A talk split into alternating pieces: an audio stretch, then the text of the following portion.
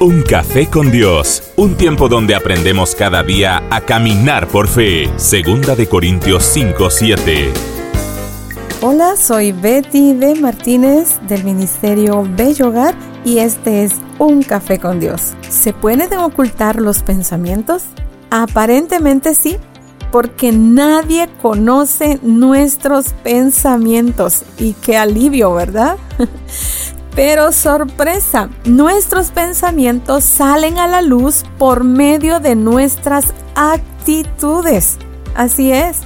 Por ejemplo, si estamos haciendo fila para pagar en la tienda y la cajera es muy lenta, aunque no digamos nada, los gestos que hacemos dan a conocer lo que estamos pensando de esa persona.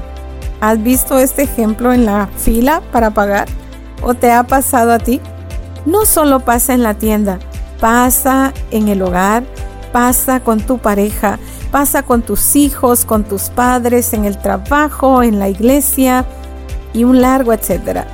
Es por ello que debemos de cuidar nuestros pensamientos, porque ellos se vuelven palabras lo que decimos con palabras es lo que ya pensamos y bajó al corazón. Y esas palabras se vuelven acciones, se vuelven actitudes.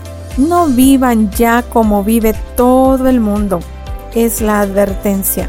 Al contrario, cambien de manera de ser y de pensar. Así podrán saber qué es lo que Dios quiere. Es decir, todo lo que es bueno, agradable y perfecto, dice Romanos 12, 2. Oramos.